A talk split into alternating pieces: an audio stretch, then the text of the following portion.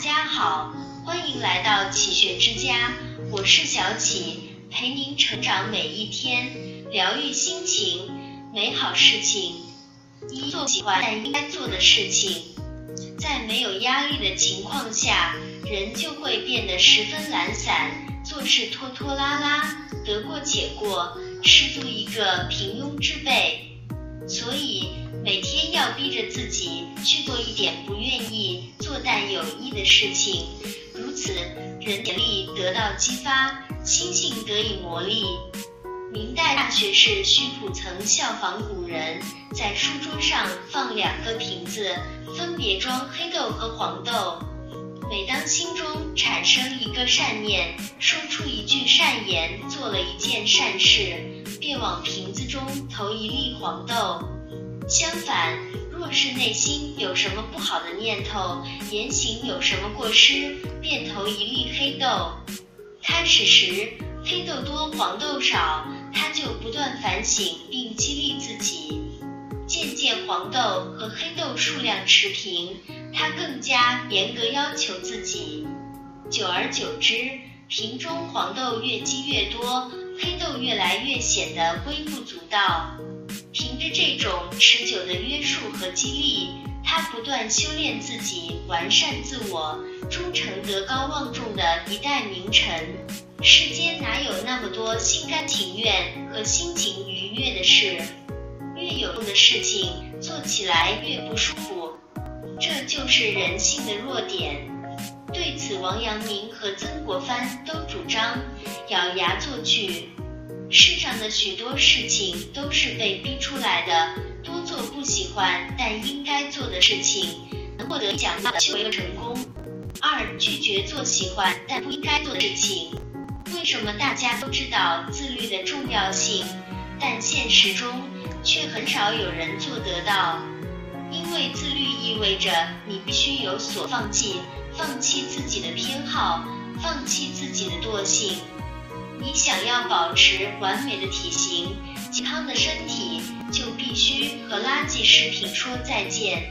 你想要拥有自己的事业，就必须在业余时间研究自己感兴趣的领域，拒绝无意的社交聚会。王阳明说：“人须有为己之心，方能克己；能克己，方能成己。”人需要有一颗检讨自己的心。才能克制约束自己的欲望，能够克制约束自己欲望，才能成就自己。能够把那些琳琅满目的诱惑毫不犹豫地拿开，并按照对自我的高要求严格去做，正是一个开始高度自律的第二个迹象。三，有强烈的目标感。很多人最初的自律，往往是靠激情燃起雄心壮志，靠压制欲望进行自我管理。然而，激情并不可控，强行的自我压制也往往会消耗掉我们的意志力，没过几天就会被打回原形。越想戒掉的垃圾食品。越会在自己的舌尖回味，睡前越提醒自己不该刷朋友圈、微博，越会刷到停不下来。强烈的目标感是比激情更靠谱的东西。把模棱两可的热爱变成斩钉截铁的目标，每天跑步三公里，是为了拥有一个健康的体魄。每个月读一本书，是为了让自己更多的了解这个世界。从手中最简单、最基础，也是最繁琐、最无趣的起点开始努力。哪怕你累了，要歇一会儿也没关系。养足精神后，依然可以所向披靡。只要在面对行为和意志的冲突时，仍然不迷失方向，你就做到了自律。四不再无聊的人和世上浪费时间。庄子在《秋水篇》里讲过这样一句话：夏虫不可语冰。孔子也曾劝诫弟子不要和死的马谈论四季，不浪费时间与无谓的人争论。不同的经历导致不同的三观，吵架是吵不到三观一致的，所以。就越容易陷入那些鸡毛蒜皮的烂人烂事中，一事无成。而你的目标肯定是在更高处，不是吗？人的时间和精力都是有限的，你把时间都浪费在和无聊纠缠上，自然没有时间让自己变好。真正自律的人，往往都是成熟的、理性的，他们深知不必在这些事情上浪费时间，专注提升自己才是最有力的回击。